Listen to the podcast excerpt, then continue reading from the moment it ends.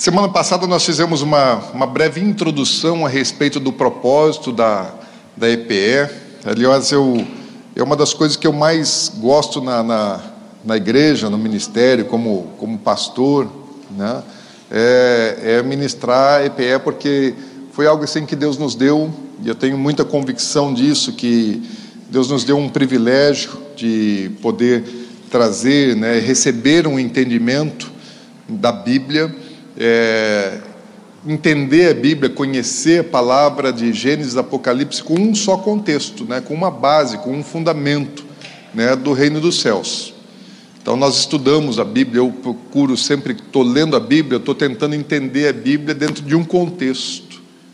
Né? Deus reina, Deus governa, existe, existe um governo celestial. Se a gente for tentar entender a Bíblia do ponto de vista terreno, a gente vai aprender muita coisa, mas a gente vai perder o principal. Né? A Bíblia tem que ser, tem que ser lida com os olhos, eh, com a mentalidade celestial. Então, por isso que Jesus, ele quando veio trazendo eh, o Evangelho, as boas novas, ah, as boas novas são a mensagem dos céus para os homens na terra. E o arrependei-vos é, é, mudai a vossa maneira de pensar, metanoia, arrependimento, né? É, muda sua maneira de pensar. Jesus ele veio ao mundo e o mundo tinha uma forma de pensar e, e Jesus ele veio ensinando a maneira de pensar dos céus. E tudo é diferente nos céus, né? né? O fraco que é forte, quem chora que é feliz, é, o grande é que serve o menor, e aí vai. Você não tem que levar vantagem, você tem que se humilhar, você tem que se esvaziar. Então, mentalidade dos céus é o contrário da mentalidade da terra. Às vezes a gente pensa assim, é, é que a mentalidade dos céus, é, eu até uso essa expressão, que a mentalidade dos céus é o contrário da mentalidade da terra. Mas na realidade é a mentalidade da terra que é contrária à mentalidade dos céus. A maneira como Jesus ele veio ensinando é a maneira original do pensamento. Né? A, a, a, a, mentalidade celestial ela existe antes da mentalidade terrena. Então, é a Terra que veio fazendo oposição ao sistema celestial de se pensar, de se viver, de se pôr em prática né, as coisas. E, e nós aprendemos a pensar dentro de um sistema terreno, de uma mentalidade corrompida que o diabo veio e estragou.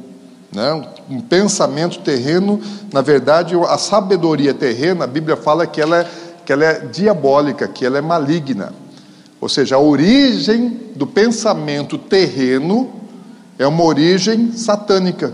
Né? O diabo ele, ele influenciou a sociedade, a cultura, o pensamento, a filosofia, a pensar de uma maneira contrária ao pensamento celestial. Então, esse foi o propósito do diabo, e Jesus ele veio trazendo a verdade, porque aquilo que, que a terra conhece engano, é mentira, trevas, e Jesus veio trazendo luz e maneira certa de pensar. Então, na EPE, a gente vai tentar é, ler a Bíblia com essa, com essa compreensão de mudança de mentalidade para a mentalidade da mentalidade da terra para a mentalidade celestial. Isso é muito difícil porque eu não estive ainda no céu, né? não frequentei a escola bíblica lá no céu, é, não fui alfabetizado lá no céu, né? nós somos alfabetizados aqui, nós somos criados aqui, nós somos gerados aqui, nós vivemos aqui. Então você, de um, você ser é, é, nascido, criado, educado num país e você ter a cultura de um país que não é o seu, não é fácil.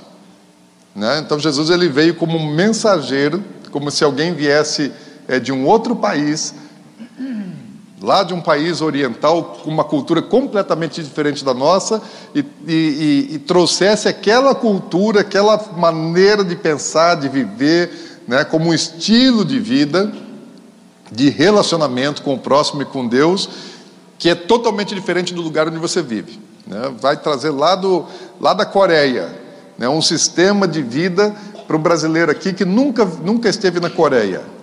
Então, a vida cristã não é muito diferente disso.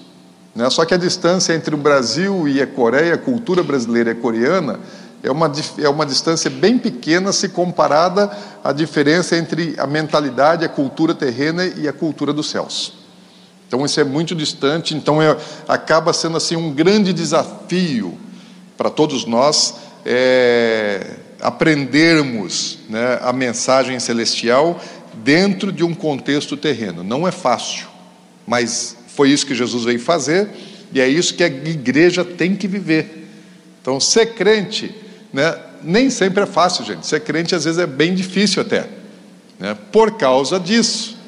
Mas se nós entendemos essas diferenças, se nós compreendemos que, que isso é o que nós precisamos mudar, transformar, cambiar na nossa mente e prática, fica um pouco mais fácil ler a Bíblia desse, dessa, dessa forma. Né? A Bíblia não deve ser lida é, de maneira que apoie aquilo que eu já pense. Tem muita gente que lê a Bíblia, que já tem um, um pensamento preconcebido, já tem a sua, a sua base doutrinária e sempre está lendo a Bíblia buscando apoio para aquilo que ela já pensa. E quando nós lemos a Bíblia, nós devemos é, ler a Bíblia é, nos esvaziando né, daquilo que nós já temos, para receber aquilo que o Senhor quer semear, quer plantar na gente. Então eu leio a Bíblia e eu vejo, ah, isso aqui eu ainda não vivo, isso aqui eu não pratico, então eu preciso mudar. Quem está errado sou eu.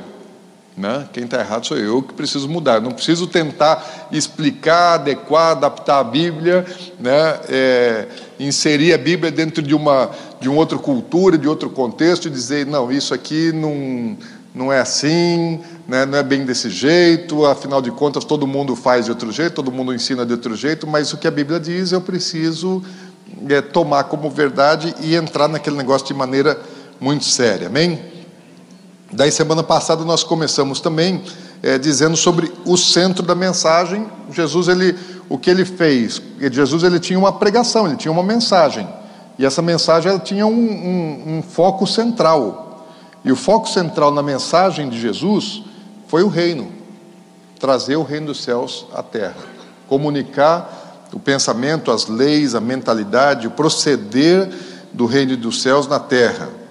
Falamos um pouco sobre sobre o significado de reino, porque nós vivemos num país democrático e nós não, não conhecemos uma monarquia e muito menos o tipo de, de, de monarquia bíblica. Né? Até as monarquias é, que nós conhecemos terrenas, elas normalmente são mais tiranas, ou foram, né? os, os governos totalitários é, na Terra foram governos, na sua maioria, tiranos, né, de opressão, de exploração, e até por isso os governos totalitários eles, eles, eles foram acabando aos, po, ao, aos poucos e sendo substituídos por um regime democrático em que, em que o povo decide, em que o povo escolhe, que o povo manda, né, através dos seus governantes, daquelas pessoas que eles escolhem, dos seus parlamentares.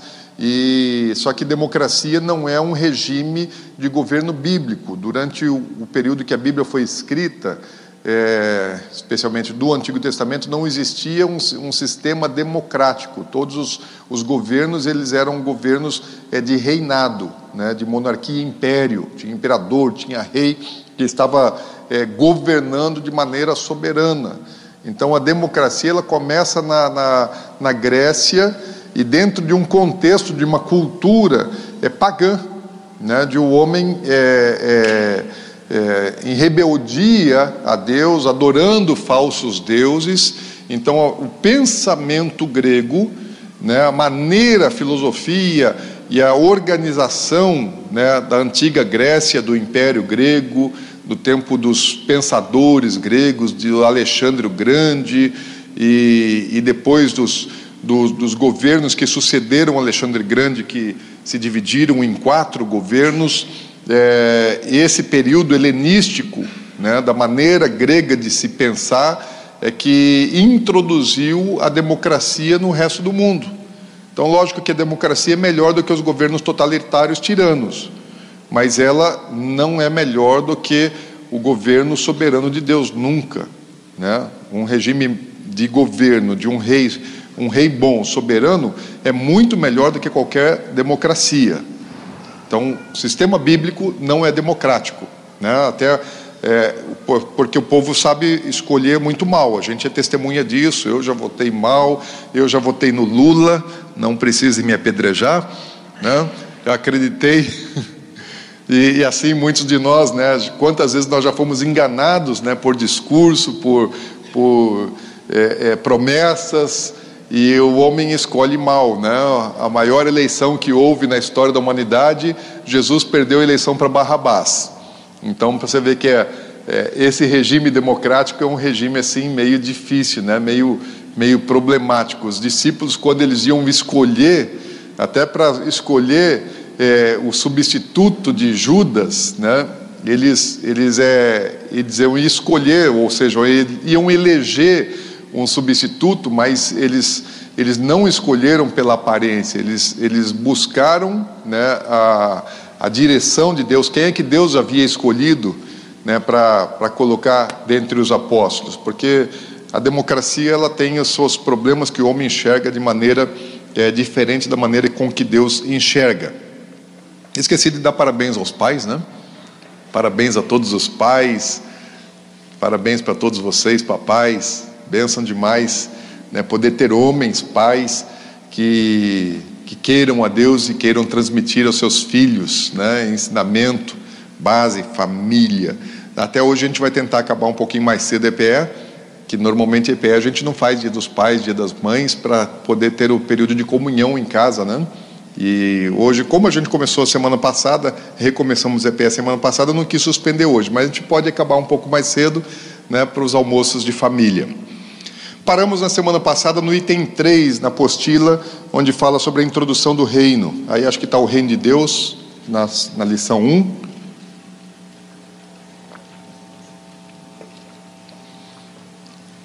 A partir da semana que vem a lista eu vou pedir para vocês colocarem e-mail, nessa aí não tem, mas aí é, a gente vai tá, também estar enviando as apostilas por e-mail, né, se você quiser receber por e-mail, que às vezes a gente faz alguma atualização essa mesma eu já fiz algumas atualizações durante a semana, daí eu posso estar enviando, sempre que a gente vai atualizando, vai, vai enviando as apostilas por e-mail, você pode imprimir antes de vir também para a EPE, já ter o material até antes de chegar aqui, já pode colocar na sua pasta. Mas nós paramos. Oi. Como? Uh, item 3 da, da, da lição 1. Deixa eu ver aqui. Não saiu numerado? Verdade.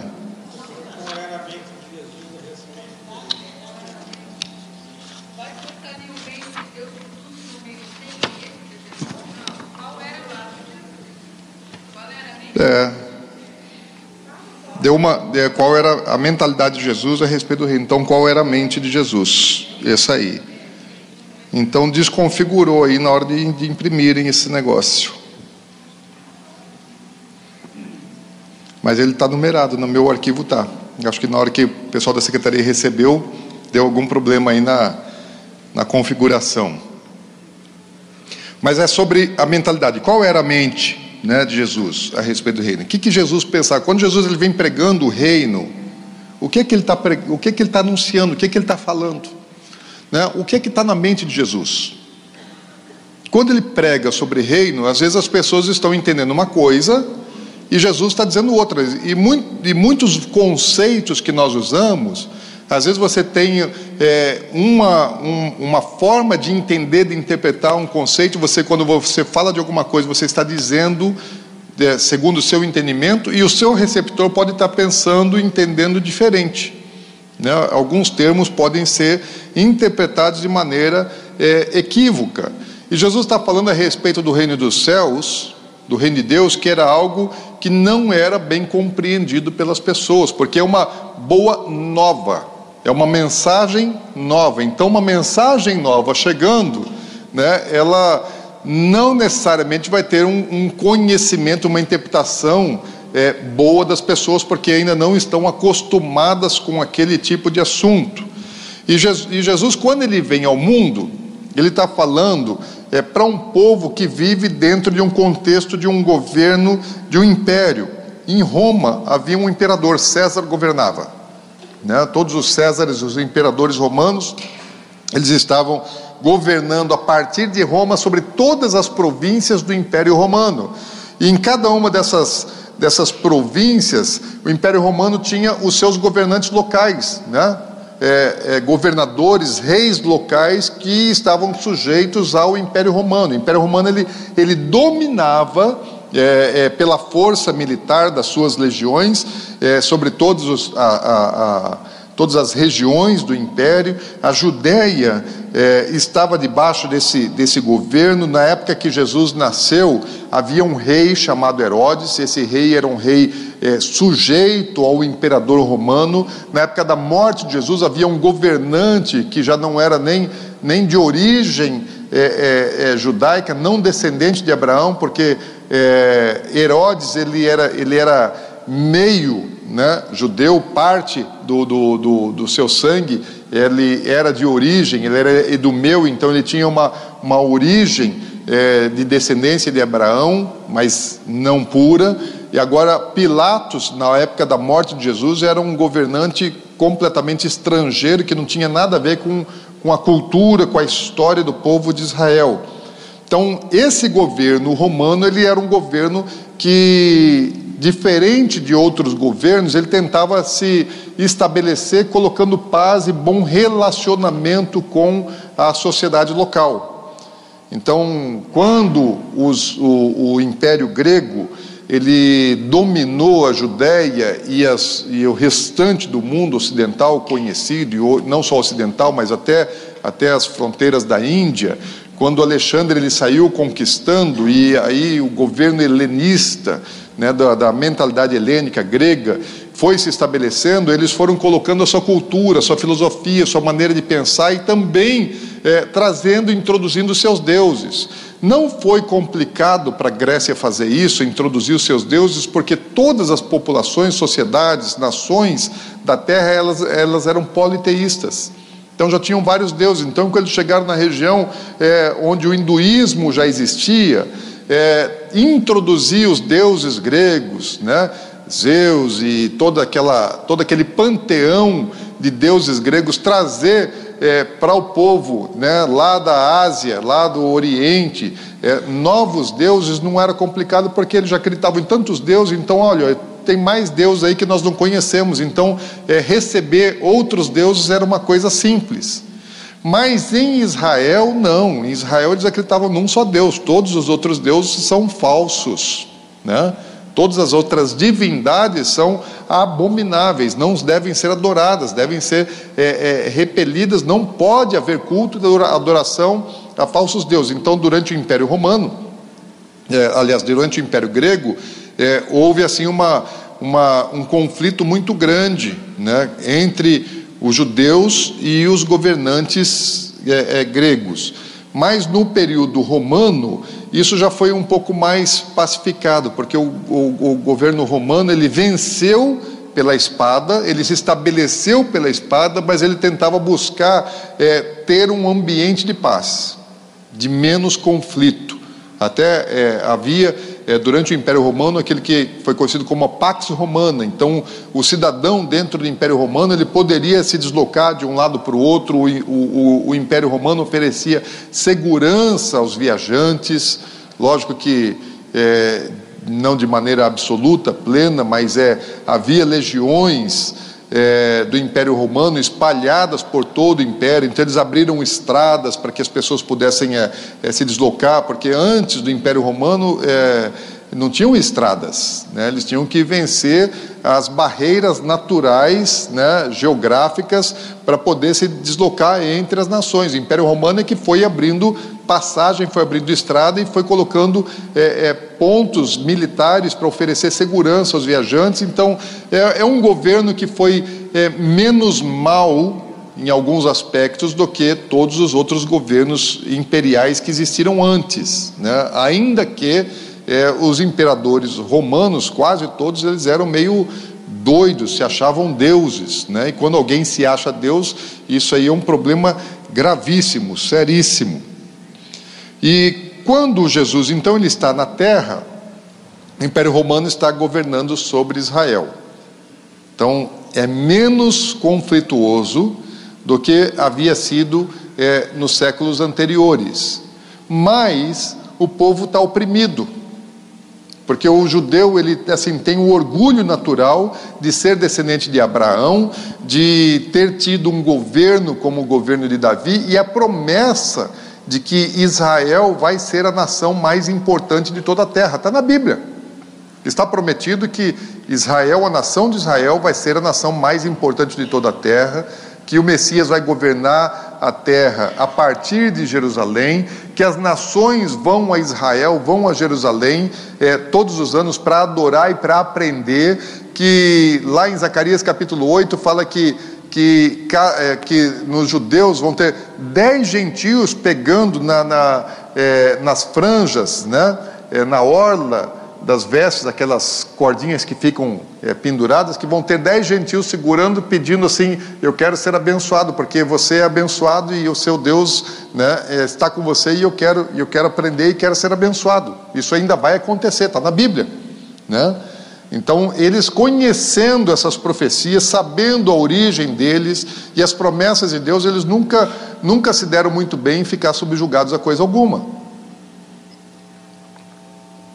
O judeu ele tem uma, ele tem uma, uma consciência de valor é, muito melhor do que, do que talvez as outras sociedades. Eles sabem quem são, eles se valorizam. E até por causa disso, né, acabam se achando melhor do que, do que os outros. E isso gera toda a perseguição, antipatia que, e o anti, antissemitismo que sempre existiu no mundo. O judeu ele se dá bem porque ele sabe quem ele é, Deus abençoa, mas ele também se acha, ele tem um orgulho disso. E todo mundo que se acha mais do que você, é, há, uma reação em relação àquele tipo de gente, não é assim? Então o judeu ele é um pouco, ele é um pouco orgulhoso, ele é um pouco soberbo com razão. Né? Vamos dizer que com razão por causa da, das promessas de Deus e das escolhas de Deus é, em relação a eles. E isso gera assim uma, uma resistência, uma rejeição a todo aquele que é um pouco é, soberbo. E o judeu ele estava esperando o quê? Que surgisse um guerreiro, um líder, né? o Messias seria um líder que traria a libertação de Israel e restituiria o governo a Israel, ia governar o mundo a partir de Israel, falando: nós é que vamos governar o mundo. Então o Messias era alguém muito esperado, porque ele está assim debaixo de um, de um julgo pesado de um império é, estrangeiro, de um governo estrangeiro. Falou, vai chegar o Messias. E havia uma grande expectativa é, do surgimento do Messias nos tempos de Jesus. E aí, quando Jesus ele, ele vem, então o contexto é esse: né? o judeu debaixo de, uma, de, um, de, um, de uma, um fardo pesado, né? imposto pelo Império Romano, e todo judeu esperando que o Messias apareça logo para trazer a libertação. E havia é, a, a esperança, a expectativa de que o Messias estivesse chegando por aqueles dias. Jesus chega né, dentro desse contexto social, político, de, de de, de, um povo esperando por um Messias, mas esperando por um Messias diferente do que Jesus veio. Aliás, é, alguns líderes que surgiram no, no, meio do povo de Israel, que começaram a, a trazer é, uma expectativa de, de independência, é, sempre que isso acontecia, os judeus já ficavam, o povo e os rabinos já ficavam olhando para ele que poderia eventualmente ser ele o Messias. No período do, do, dos Macabeus, né, Matatias foi um homem que começou uma, uma revolta contra o governo Seleucida, né, dos, dos gregos né, que sucederam é, é, Alexandre o Grande. É, é, Matatias ele, ele morreu um pouco cedo, né, e aí o filho dele, Judas Macabeus, ele, ele Macabeu, ele, ele foi o cara que trouxe assim libertação, independência por um tempo para Israel, depois o irmão dele foi sucessor e, e, Judas ele, ele trouxe não só a independência de Israel, mas ele reconquistou Jerusalém e purificou o templo, porque Antíoco Epifânio havia feito o sacrifício de porco dentro do Santo dos Santos, profanou o templo. Então é, ele, né, Judas Macabeu, ele venceu é, várias batalhas contra Antíoco Epifânio e, e depois ele, e ele retomou Jerusalém e purificou o templo, exatamente três anos, no, no mês e no dia, três anos após é, a, a, a, profanação do templo, no mesmo dia, no mesmo mês, três anos depois, ele fez a purificação do templo, quando fizeram novos altares e a consagração do templo. Nesse período também que, que surge a festa de Hanukkah, e a festa de Hanukkah, porque é, quando eles, eles, eles consagram, purificam o templo, que eles vão acender novamente a menorá, o candelabro né, de, de sete pontas, eles, para isso havia o óleo, o óleo especial, o azeite preparado para aquilo, não podia ser qualquer azeite. Então eles tinham azeite somente para um dia. E a produção do azeite para o templo ainda ia levar mais uma semana. Então a, menorá ia pagar. E houve um grande milagre de que o óleo que era suficiente para apenas um dia, ele durou oito.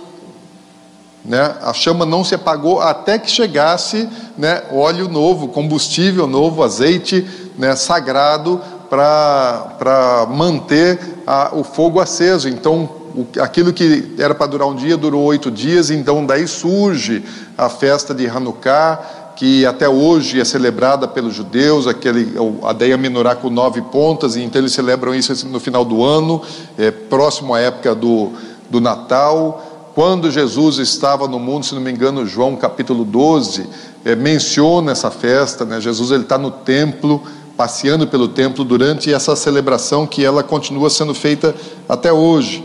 Então, homens como esse, né, Judas, eram homens assim, olha, esse aí pode ser o Messias.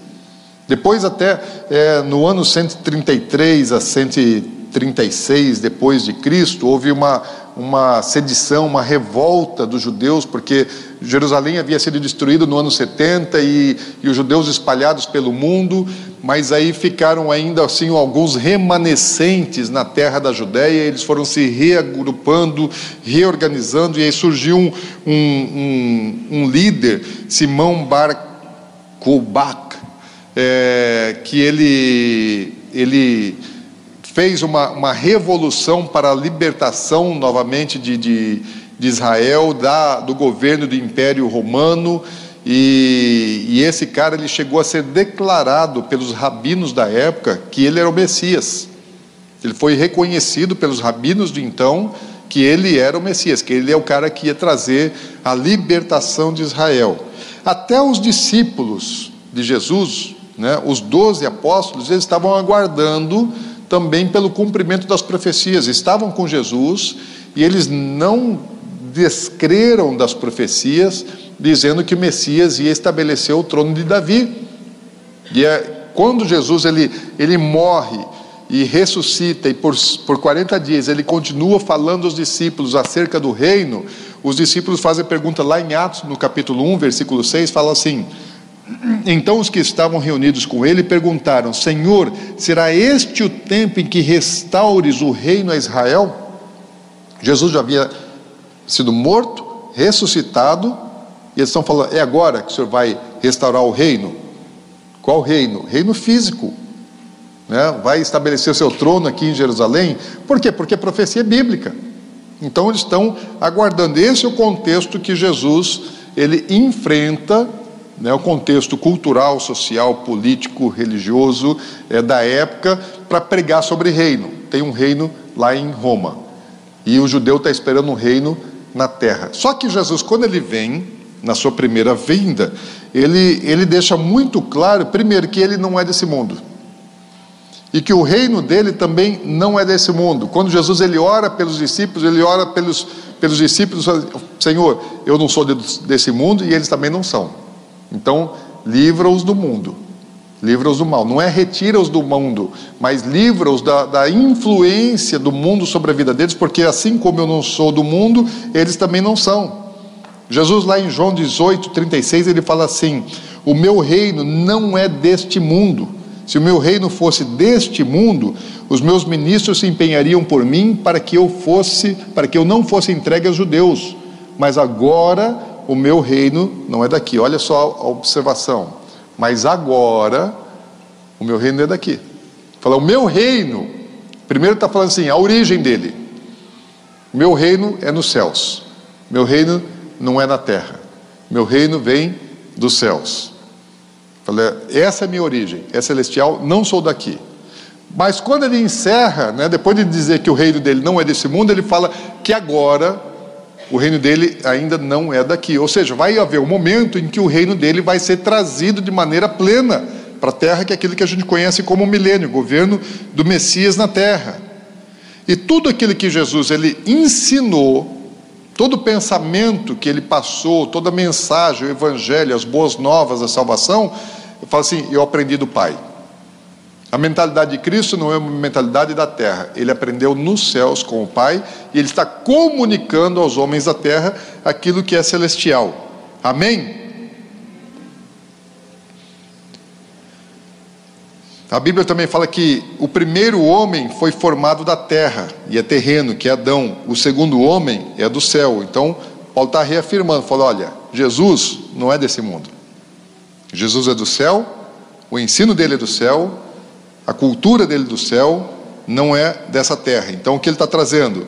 Alguma coisa do céu. Então Jesus ele não está trazendo à terra é, nenhuma cultura de religião. Qual que é a religião do céu? No céu, no céu existe religião, existe cristianismo no céu? Não.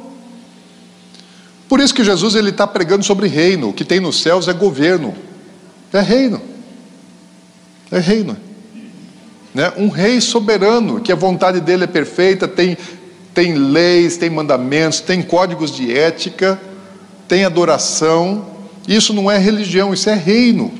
Isso é reino. Então Jesus ele não veio para a terra para pregar religião, Jesus não veio para a terra para trazer cristianismo. Tudo que ele trouxe para a terra foi do céu. E se no céu de onde Jesus veio não tem religião, Jesus não veio trazer religião. E se, e, se, e se é do céu, não é religião. E se é religião, não é do céu. Porque religião é uma coisa terrena. Religião é o meio, a palavra religare quer dizer o seguinte: é o homem é, se religar a Deus, porque o homem foi desligado lá no Éden. O pecado fez separação entre Deus e o homem. Então, quando o homem pecou, a Bíblia fala que o homem foi desligado de Deus. Houve um rompimento entre a unidade que Adão tinha com o seu Criador. O pecado fez separação entre o homem e Deus. E a religião é a tentativa do homem se religar a Deus. Religare, religião. Adão, quando ele é lançado fora do paraíso, o que ele tenta fazer é retornar para o paraíso, e aí tem um anjo né, que, que fica na, na, na entrada do, do paraíso e não deixa ele entrar novamente para o jardim. O homem, desde que pecou, ele está tentando se religar, voltar. E religião é a tentativa do homem se religar a Deus. Toda religião é o homem tentando se conectar a sua divindade. Isso, isso no cristianismo, no, no judaísmo, no hinduísmo, do islamismo, é a maneira que o homem vai fazer. Jesus não veio trazer isso.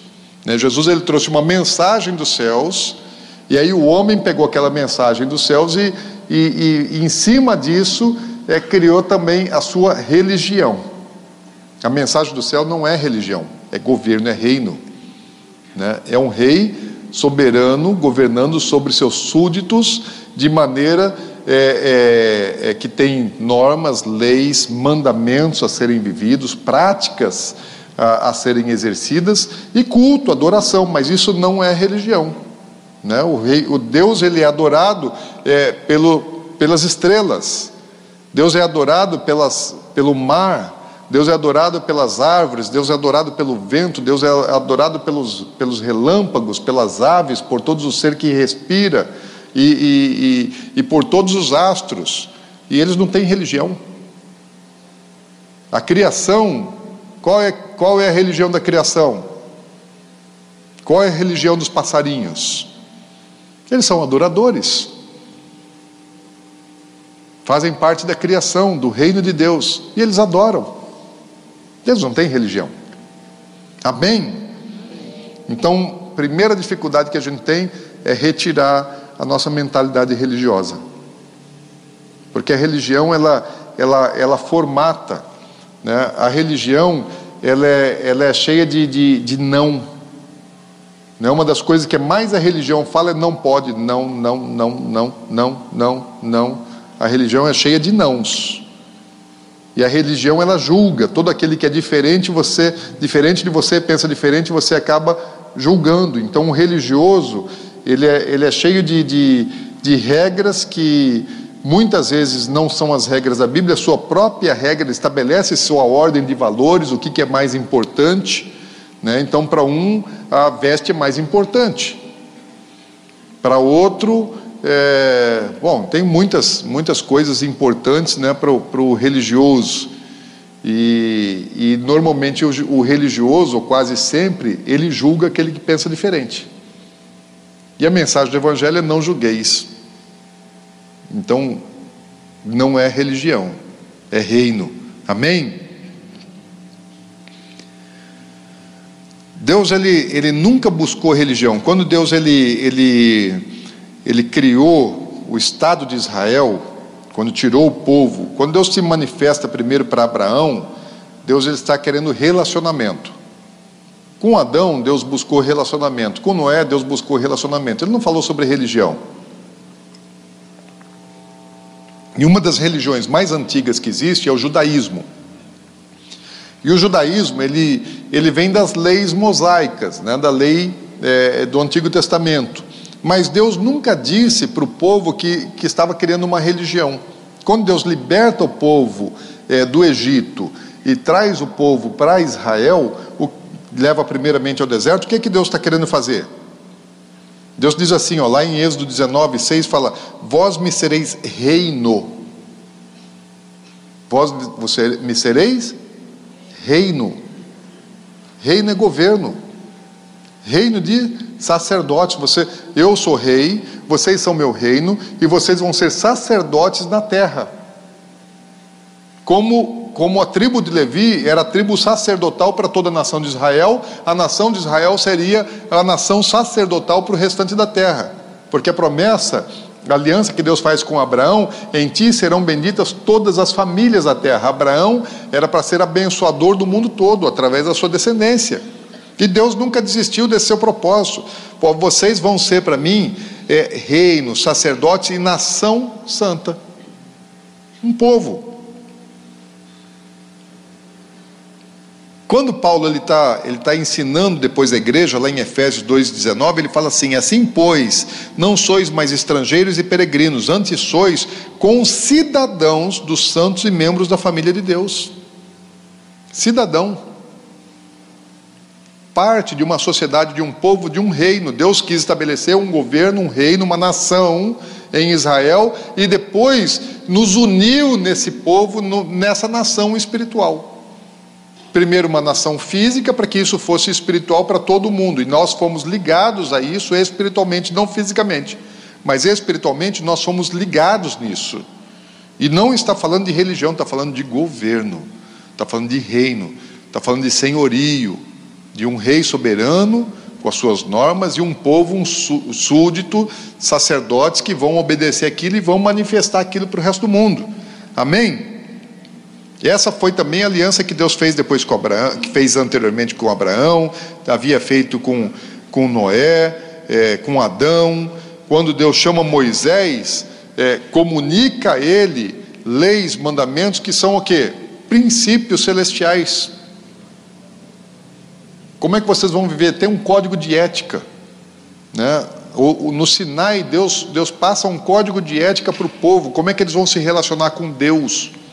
Como é que eles vão se aproximar de Deus? Qual é a essência de Deus e como que esse Deus deve ser adorado? Qual é a sua relação com esse Deus?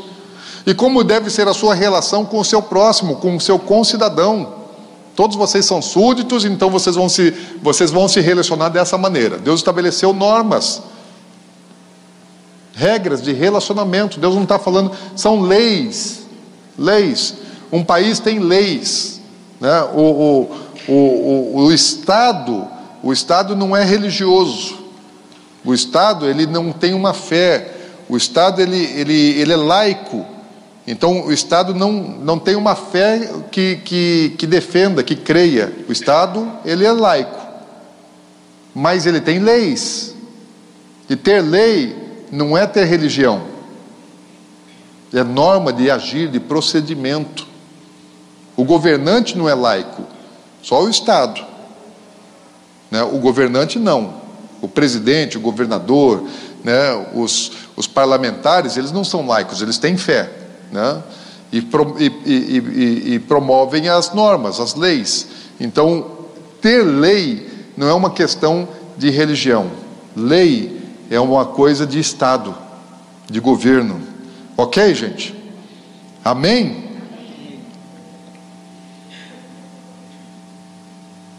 Quando Deus ele, ele estabeleceu o seu povo em Israel, colocou, semeou eles na terra prometida, o que que Deus queria lá? Governar ele, um, um regime teocrático. Então Deus tinha representantes, Deus tinha profetas, Deus estabeleceu juízes para serem é, pessoas que iam, que iam julgar o povo, que iam ser porta-voz, né, boca de Deus para a nação, Deus governando do céu sobre a terra. Aí eh, o povo está na terra, lá em Canaã, e aí todas as nações ao redor, cada uma tem seu rei, tem um palácio, tem um trono, tem uma coroa. E aí o povo também fala: Nós queremos também. Então você vai ver isso lá em 1 Samuel, o povo desejando ter um, um, um governo, ter um reino sobre eles. E aí, quando Samuel ele é o profeta, ele é o juiz da nação de Israel, ele se sente rejeitado pelo povo. Deus está falando assim: não, Samuel, não é você que está sendo rejeitado. Né? O povo está rejeitando é a mim. Querem um rei terreno. E na verdade, o grande governante, o supremo governante de Israel, era Deus e não e não Samuel.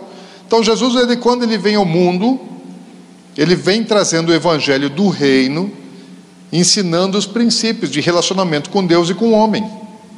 Aí, do mesmo jeito que lá no passado o judeu pegou a mensagem de uma nação sacerdotal, das regras de relacionamento, de procedimento de um povo que é governado por Deus e transformou isso numa religião no judaísmo, porque foi isso que eles fizeram, se tornaram donos daquilo, né? Então, é, o judaísmo se tornou uma religião, deixou de ser aquele que era o propósito original de Deus de ser uma nação santa sacerdotal, povo, reino, vós me sereis reino.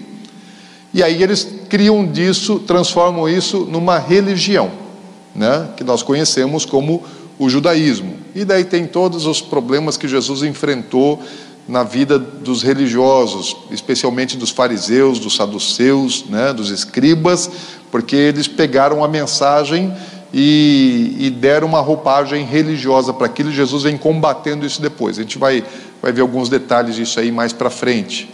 Mas nós que recebemos o Evangelho, não fizemos diferente, nós pegamos o Evangelho e também colocamos uma roupagem religiosa né, no Evangelho. Nós somos iguais os judeus, nós somos igual qualquer outro ser humano, é a natureza do ser humano de tentar fazer as coisas é, é ao seu modo, ao seu jeito, e, e, e pegou aquilo que é celestial e coloca dentro de um contexto terreno. Porque religião, religare, é o homem tentando se ligar a Deus através da religião. E aí a gente tem um monte de conceito, um monte de valor, e eu tenho isso. Né? A necessidade é, de a gente se ligar, quando na verdade é Deus que se ligou, se religou ao homem através de Jesus Cristo. É Ele que faz a ponte, não sou eu que faço a ponte. Ele me amou primeiro, ele me alcançou, não fui eu que achei ele, ele que me achou. Foi ele que me encontrou. Quem estava perdido era eu.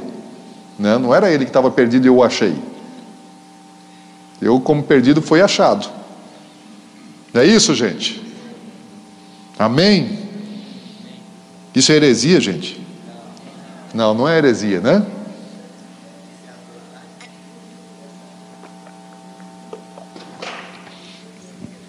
Então, qual foi o foco da mensagem de Jesus? Às vezes a gente pensa assim que o evangelho, né, é o evangelho da salvação, e é verdade porque o Evangelho, nele há salvação e fora dele não há salvação.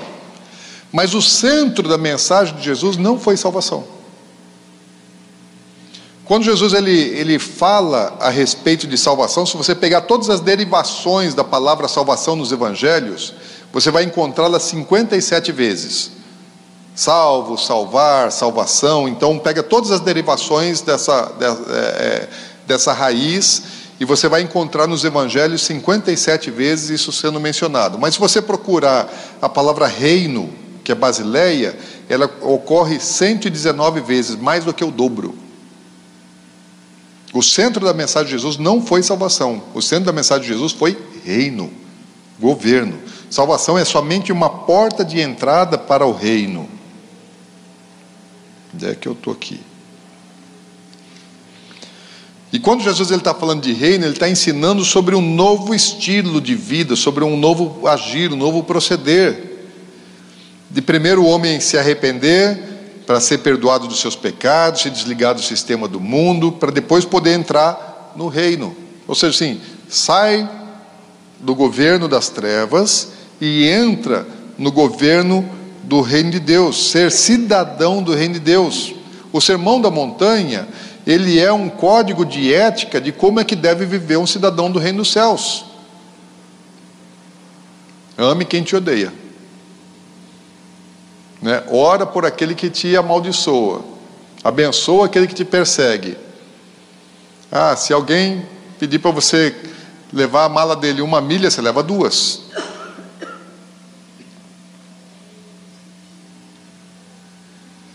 Jesus está falando assim: olha, vocês estão tudo errado na maneira de vocês pensarem. Quem é que é feliz? Depois nós vamos estudar o Sermão da Montanha na EPE. Né? Quem é feliz no conceito de, de, de Jesus? É aquele que está rindo? Não, é aquele que está chorando. Feliz ou os que choram?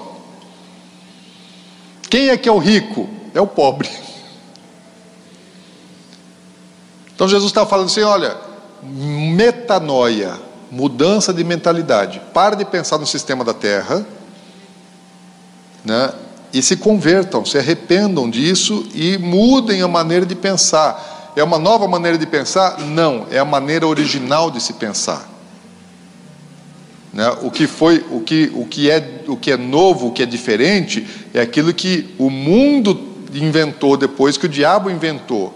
Né? Jesus ele não vai trazer uma nova maneira. Jesus está trazendo o original, o da criação, como é dos céus né, de que aquele que se humilha será exaltado, todo aquele que se exalta será abatido.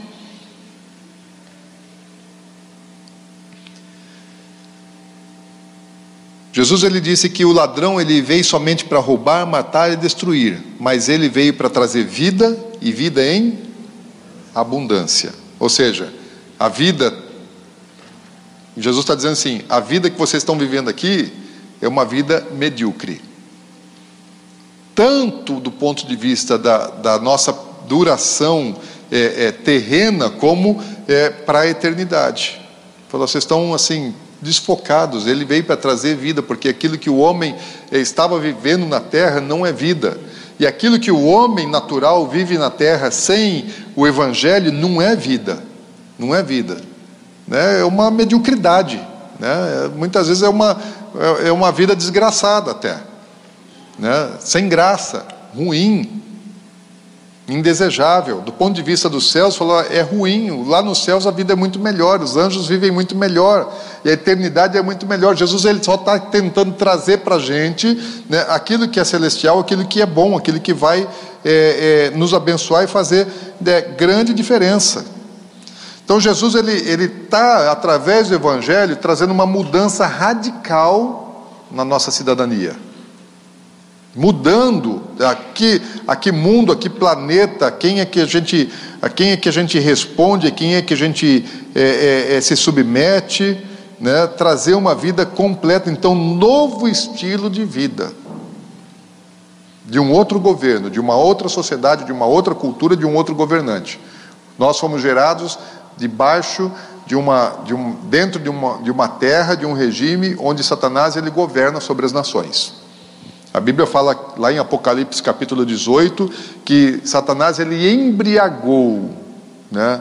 Todas as nações, os povos da terra, os reis da terra, os mercadores da terra, toda a cultura, toda a política é, é, e os regimes de governo civil, militar e economia estão debaixo de um sistema, de um modelo que a Bíblia chama de modelo babilônico. No sistema babilônico a gente vai ver isso é, mais detalhadamente para frente. Isso aqui tem que ser a nossa base de entendimento, de compreensão. Quando Jesus está orando por nós, lá no capítulo 17 de João, versículos 14 e 18, ele diz assim: Eu lhes tenho dado a tua palavra, e o mundo os odiou, porque eles não são do mundo, como também eu não sou. Não peço que os tires do mundo, e sim que os guardes do mal. Eles não são do mundo, como também eu não sou. Santifica-os na verdade. A tua palavra é a verdade. Assim como tu me enviaste ao mundo, também eu os enviarei, eu os enviei ao mundo. Então, o que é que me muda? O que é que me purifica, me arranca do sistema velho, né, vencido, estragado, corrupto do mundo? É a palavra. Jesus, o que, que ele fez? Jesus ele chegava nos lugares, ele ia até os judeus, nas sinagogas, na montanha, ele sentava e ele ensinava. Ele não estava mexendo com a alma das pessoas, ele estava mexendo com o entendimento das pessoas. Por isso que metanoia é mudança de mentalidade. Arrependei-vos. Então Jesus ele não veio fazer um agito, ele não veio fazer uma bagunça, um, um negócio emotivo é, e passageiro. Ele está trabalhando na essência, está trabalhando na raiz, na nossa mentalidade, no nosso pensamento. Ele quer mudar é aqui. Porque se não mudar aqui, não muda em nenhum outro lugar, porque nós somos fruto daquilo que nós pensamos, nós fazemos, agimos de acordo com aquilo que a gente pensa, nossa mente nos governa. Então Jesus ele precisa entrar na mente e mudar o sistema operacional, trocar os executáveis, trocar o programa. Esse programa que foi implantado aqui desde a nossa infância que a gente vem recebendo carga, porque a gente chega nessa, nessa vida aqui como um, com uma cabeça, uma, um, um cérebro que é como um computador vazio. E aí vai recebendo é, é, é aplicativos, né, é, é, programas executáveis e a gente vai produzindo aquilo que nós vamos recebendo. Jesus está, vamos mudar esse negócio aqui. Tem um sistema celestial, então vamos pensar de outra maneira?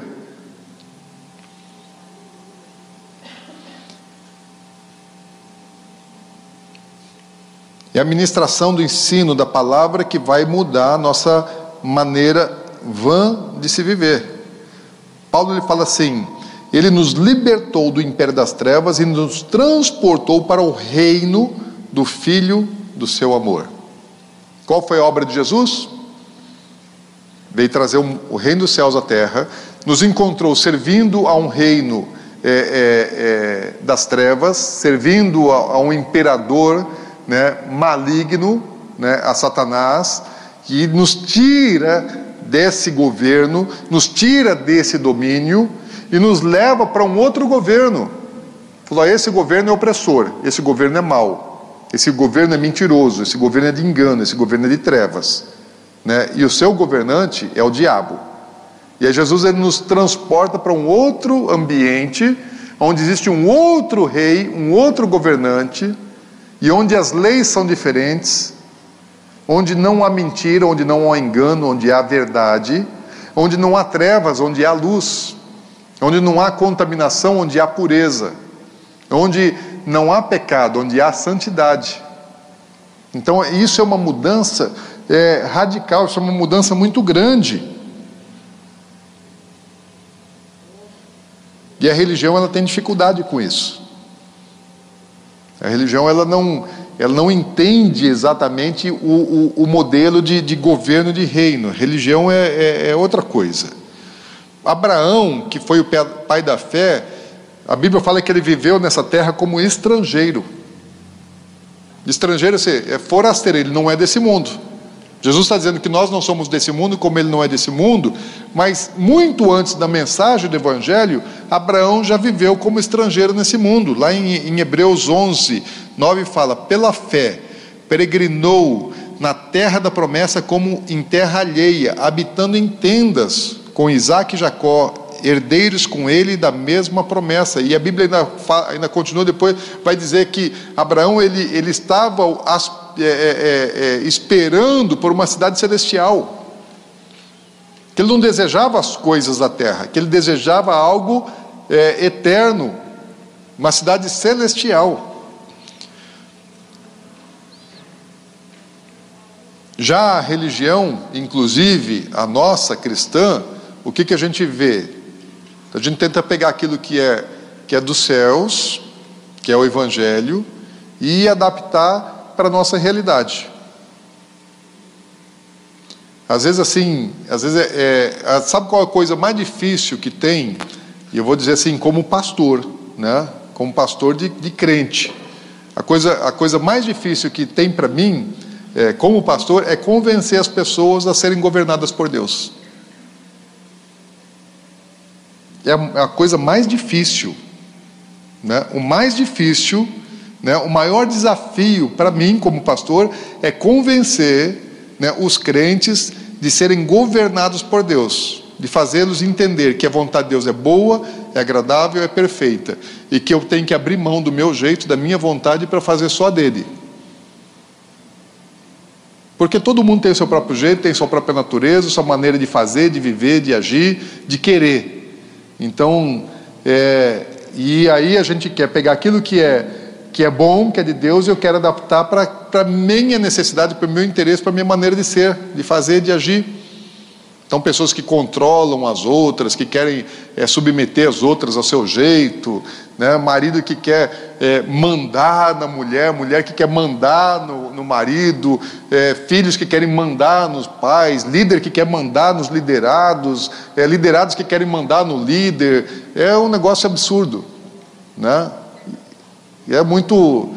É, não tem nada a ver com o Evangelho isso. Não tem nada a ver, porque a Bíblia fala, Paulo fala assim, é que até que todos cheguemos a um só entendimento, a uma só mentalidade. E aí não é a mentalidade do pastor, não é a mentalidade é, desse ou daquele. É até que nós todos alcancemos a mentalidade de Cristo. Todo mundo pensar como metanoia mudança de mentalidade, deixar a nossa maneira de pensar para entrar na maneira de pensar dele. Só que antes de a gente alcançar essa, essa unidade do pensamento na mentalidade de Cristo, a primeira coisa que eu preciso fazer é decidir né, que eu vou pensar como Ele. E que, mesmo que isso tenha que é, transformar completamente a minha maneira de ser, de agir, de fazer, de pensar, é, eu vou ter que fazer, eu vou ter que abrir mão de tudo. E a grande dificuldade né, que, que eu tenho como pastor é convencer as pessoas. Falar, olha, é, se esvazia. Quando eu falo assim para alguém, se esvazia. Né, e vamos ver como é que Deus quer fazer. É, as pessoas não querem normalmente se esvaziar, porque elas já sabem o que tem que fazer. Já tem o seu jeito, já tem sua vontade, já tem sua maneira, e não estão afim de abrir mão daquilo.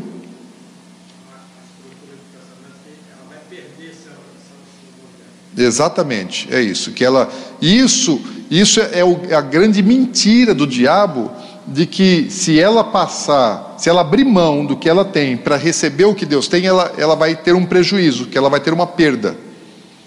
Eu antes de me converter, porque eu fui da, na, é, na, criado num lar evangélico, o meu medo era de eu me tornar crente e eu perder, é, é, não poder fazer as coisas que eu gostava de fazer. Eu achava que se eu virasse crente, eu ia virar careta que eu ia perder. Então, é a mentira que nós acreditamos. O diabo ele é bom em mentir. Ele é esperto em mentir. E nós somos bobos em acreditar. Mas ele sabe mentir tão bem, nós somos tão bobinhos que nós acreditamos nas mentiras dele. Então, o mandamento que Jesus deixou foi gerar cidadãos do reino dos céus. Jesus não mandou fazer religiosos, mandou fazer discípulo do reino dos céus. Ele disse assim, ó, Mateus 28, 19 e 20. Ide, portanto, fazer discípulos de todas as nações, batizando-as em nome do Pai, do Filho e do Espírito Santo, olha só, ensinando-os a guardar todas as coisas que vos tenho ordenado. Jesus não mandou eu fazer, ainda que eu tenha que fazer, e devo fazer, né, levar as pessoas a fazerem uma oração de entrega, mas isso não é suficiente. Eu preciso ensiná-las a guardar todos os, os mandamentos, senão eu vou está é, fazendo assim só a primeira das etapas, primeira parte. Jesus ele, ele, ele falou tão pouco de salvação e de novo nascimento, ele falou uma única vez quando ele estava conversando com, com um fariseu. O que, que é mais importante, o reino ou o novo nascimento? O novo nascimento ele falou uma vez. Só para Nicodemos que Jesus fala do novo nascimento. Agora o reino Jesus falou a vida inteira dele. O tempo todo ele está falando de reino. O que é mais importante para Jesus? O reino. Mas aí a gente tem o sistema religioso que a gente inverte valores. A gente acha que a salvação é mais importante do que o reino. Que, a, que o novo nascimento é mais importante do que o reino. Não, isso aí é só porta de entrada. É elementar, é básico. Daí a gente fica assim, os crentes eles não desenvolvem, não crescem porque eles acham que depois de terem sido salvos já alcançaram o máximo. Não. É o mínimo. A salvação não é o máximo, a salvação é o mínimo. Tá OK, gente? O máximo vem depois da salvação. Então, fazer discípulo não é apresentar a salvação, ainda que eu quero que vocês façam o seminário com o, o, o Tom da Jocum, tá? O Tom, ele é, ele é parteiro. Né? O, ministerialmente, o, a missão do Tom, ele é parteiro. O Tom é o cara que vai lá e ele, ele vai chamar a pessoa a, a, a receber Jesus, então ele, ele vai anunciar, vai pregar o evangelho, né, ele tem dom, tem graça para isso, e vai fazer a pessoa fazer a oração da entrega da vida dela para Jesus. Ele é só o parteiro. Né? Agora, é, é necessário parteiro? É ou não é necessário parteiro? Vocês não tiveram alguém que fez o parto de vocês? Esse ministério é fundamental, tem que ter o parteiro, senão você nem nasce. Então, você, se você não nasce, você não vai entrar para o reino. Então, um parteiro é necessário. Mas o professor, depois não foi mais importante do que o parteiro na sua vida? Porque só fazer o parto e te deixar sem, sem a, te, a, te dar de comer, sua mãe, né? É, deu, deu de mamar, que te alimentou, que trocou sua fralda, foi muito mais importante do que o parteiro. Então, o ministério do parto é fundamental e a gente precisa tê-lo. Então o Tom está vindo para cá e ele vai trazer isso para cá. Ele, ele é bom nisso. E para ele aquilo é a coisa mais importante do reino, porque é aquilo que Deus deu para ele. Amém. Né? E eu valorizo isso. Só não acho que é a coisa mais importante do, do planeta Terra. Né? Eu acho que tem, eu acho que a volta de Jesus, falar do, do, do tempo profético é mais, porque foi o que Deus me deu, então é mais importante do que dos outros. Falar dos últimos dias. Não, Deus deu para o Zé Rodrigues, né? É, pastor Zé Rodrigues, é, é, é, alcançar os povos não alcançados. E para ele que é a questão mais importante do planeta Terra. Para o Luiz Hermínio é paternidade. Para ele aquilo é o mais importante. Então você, naquilo que você tem a revelação, você, lógico, você, você dá um, um, um valor maior para aquilo. Normal, normal. E seria estranho se não fosse assim, não é? Então tem algumas pessoas, ah, quem tem dom de curar ele vai dar mais valor para aquilo. O profeta vai dar mais valor para a profecia, e aí vai. O mestre vai dar mais valor para o ensino. O tom evangelista, então ele vai falar sobre isso, e é necessário. Só, é, só que é porta de começo, de entrada. Amém? Então Jesus ele mandou a gente fazer discípulo, é, levá-los a serem cidadãos dos céus. Começa pela salvação, mas prossegue pelo ensino de todas as coisas. Quando Jesus ele falava então de reino, Jesus está pregando de reino. O que é que está na mente de Jesus então? Ele está pensando no céu, aquilo que ele aprendeu do Pai. Ele conhece o trono. Ele conhece o trono. Ele conhece a hierarquia nos céus. Ele sabe que tem um rei sentado num, gran, num grande, sublime trono. Ele sabe que tem ministros de Deus servindo a Deus. Ele conhece o palácio de Deus, a sala do trono. Jesus ele sabe tudo isso. Ele sabe as leis que foram geradas nos céus, como é que se vive no céu, como é que são os princípios, como é que é a cultura dos céus. Ele tem isso tudo. Então, a mentalidade de Jesus está pregando sobre o reino dos céus para a terra, mas a cabeça dele está lá no céu. Ele aprendeu de lá ele está trazendo aqui para a terra todas essas coisas. Ele sabe que lá não tem doença, ele sabe que lá não tem morte, ele sabe que lá não tem tristeza. E é isso que Jesus está trazendo. Jesus ele, ele não podia ver um doente, que ele curava o doente, porque lá no céu não tem doente. Ele via um morto, ele ressuscitava um morto, porque lá no céu não tem morto. Ele trazia consolo àqueles que, àqueles que estavam abatidos, ânimo, esperança, porque no céu não tem desânimo.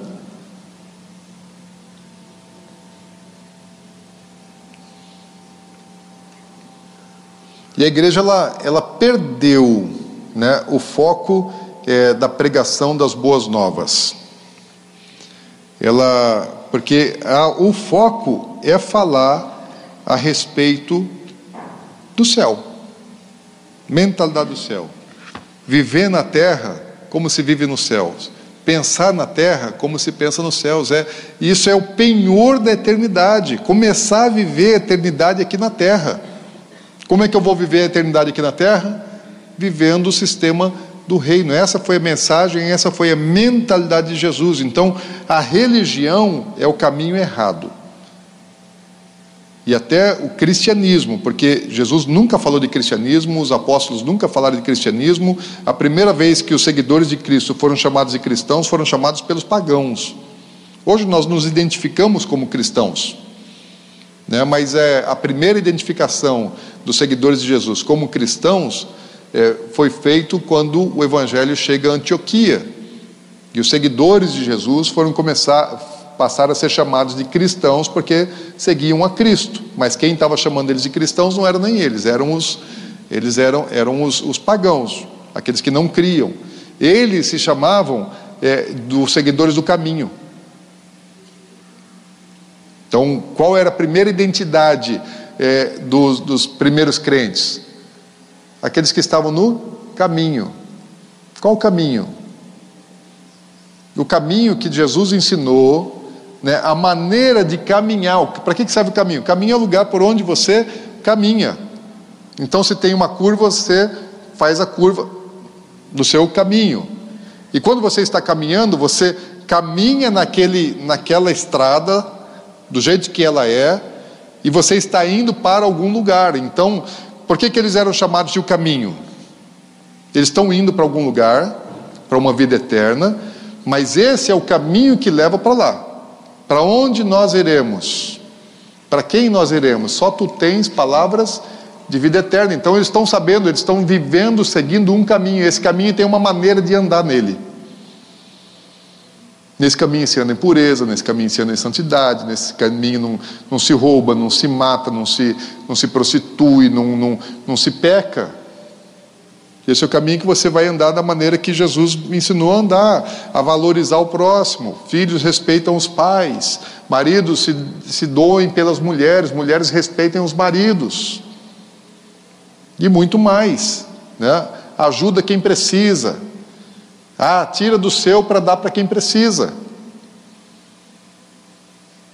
Mais importante é juntar tesouro no céu do que tesouro na terra. Caminho, porque eles não estão parados, não estão, não estão ficando em um lugar. Eles estão indo, estão caminhando. Caminhar, nós nunca podemos parar de caminhar e estabelecer. A religião ela se estabelece. Né? E, o, e, o, e, o, e o ensinamento de Jesus era caminho. Não fica não, caminha segue em frente. E a igreja ela perdeu um pouco desse foco, virou só para salvação, né? E perdeu a visão de reino, porque a, se você olhar só para a porta, você não olha para o que tem dentro dela. Salvação é a porta.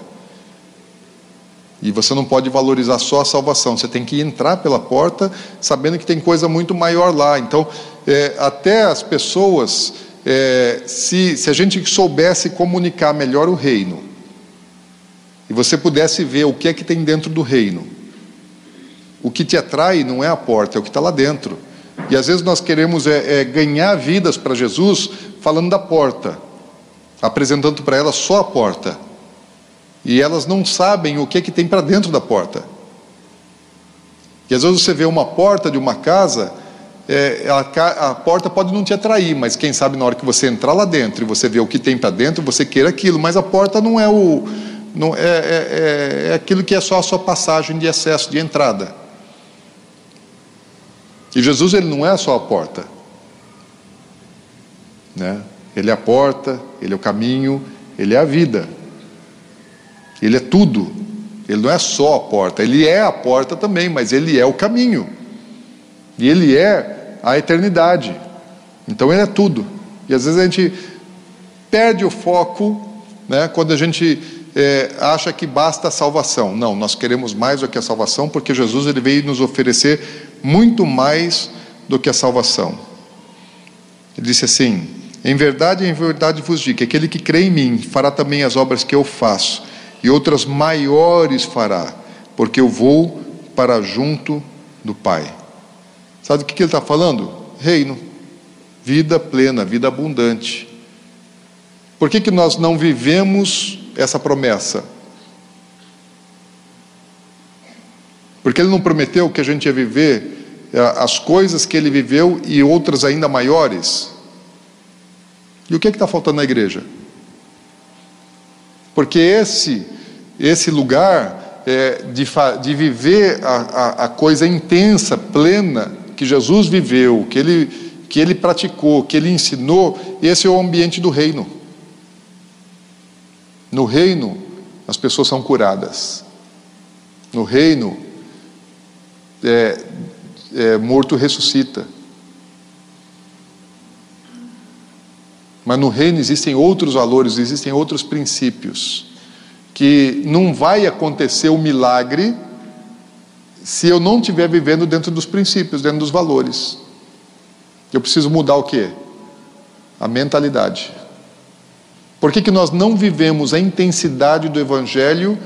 Por que, que, por que, por, por que, que isso não é uma realidade hoje no meio da igreja? Porque a nossa mentalidade não está nisso, não está nesse lugar. Porque nós geramos uma mentalidade religiosa.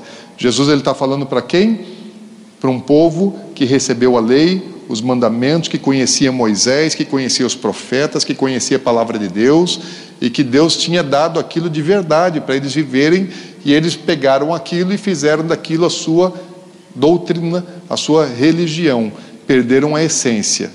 Com a igreja aconteceu a mesma coisa, nós também perdemos a essência. Estão entendendo, gente? Por que, que eles precisavam ter mudança da mentalidade?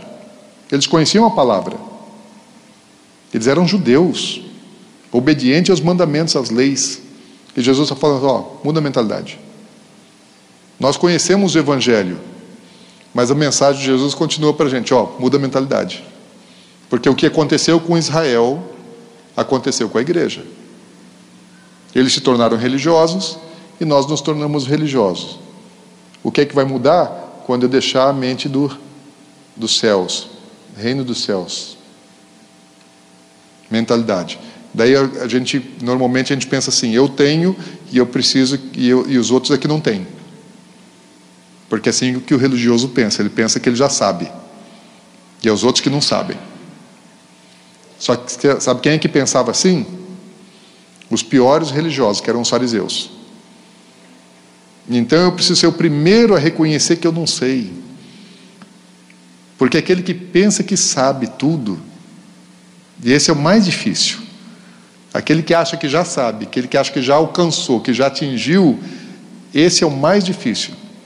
Esse não quer mudar. Quem era o mais difícil para Jesus de mudar? O fariseu. Porque ele já vivia a lei, os mandamentos, a prática. E esse não queria mudar. Porque ele já sabia. Então, o crente que não está pronto para mudar, ele, ele é comparado em Israel ao fariseu, aquele que já. E às vezes o cara não está pecando está vivendo uma vida íntegra, porque o fariseu é o cara que vivia a vida íntegra. Ele não adulterava, ele não roubava, ele não fazia todas essas coisas aí.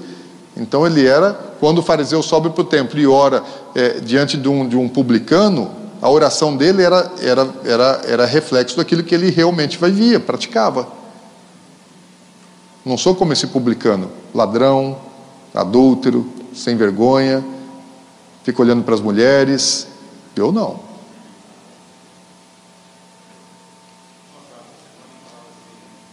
Não tem microfone aí, né?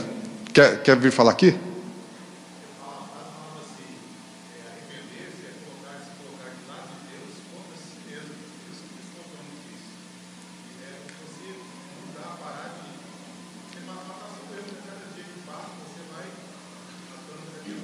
Cara está citando a frase que arrepender-se é se colocar do lado de Deus contra você. Né? Você ir para o lado de lá e ficar contra você mesmo.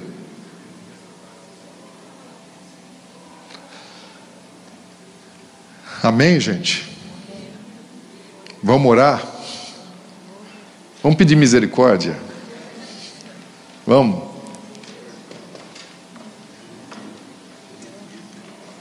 Porque eu estou tentando ainda me, é, mudar minha, minha maneira de pensar, gente. Estou tentando ainda, né? Vou me esforçar, e a EPE é para isso. Então, assim, estou feliz da vida porque a EPE voltou, e, e aí eu vou voltar a ser confrontado, porque, assim, é, pregar é uma coisa, né? Eu gosto de pregar, mas eu gosto mais de ser confrontado. Eu quero ser ministrado, né? A palavra me confronta.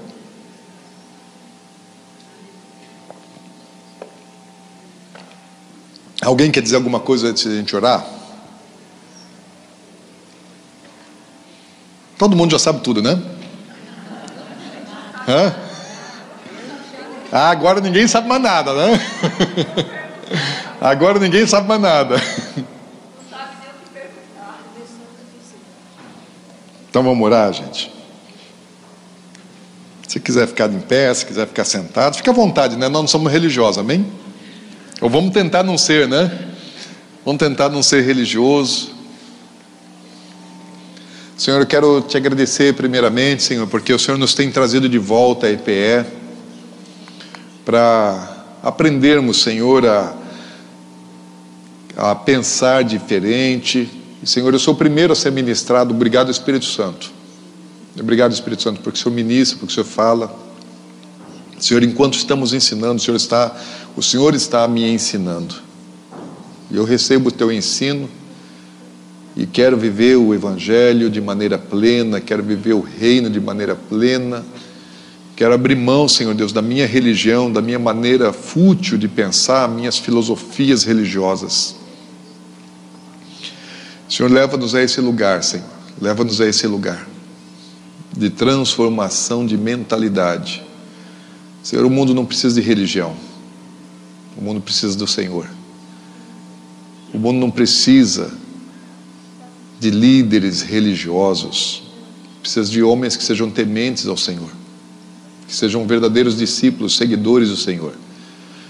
O mundo precisa de homens que possam falar como Paulo dizia: sede meus seguidores, assim como eu sou de Cristo. E Senhor, eu quero isso para a minha vida. Eu peço e te dou total liberdade, Senhor. Espírito Santo, o Senhor tem toda a liberdade para mexer com minhas estruturas e todos aqueles que concordam com essa oração, Senhor. Mexe nas nossas estruturas, na estrutura da mente, do pensamento, da, da fé, da religião. Quebra isso em nós, Senhor. Quebra nossa vaidade, nosso orgulho, nosso saber. Em nome de Jesus, Senhor, quebra isso em nós. Em nome de Jesus, quebra isso em nós. Desfaz isso, Senhor. Desfaz isso. Muda isso, Senhor. Em nome de Jesus eu te peço. Nós nos colocamos aqui, Senhor, e pedimos para que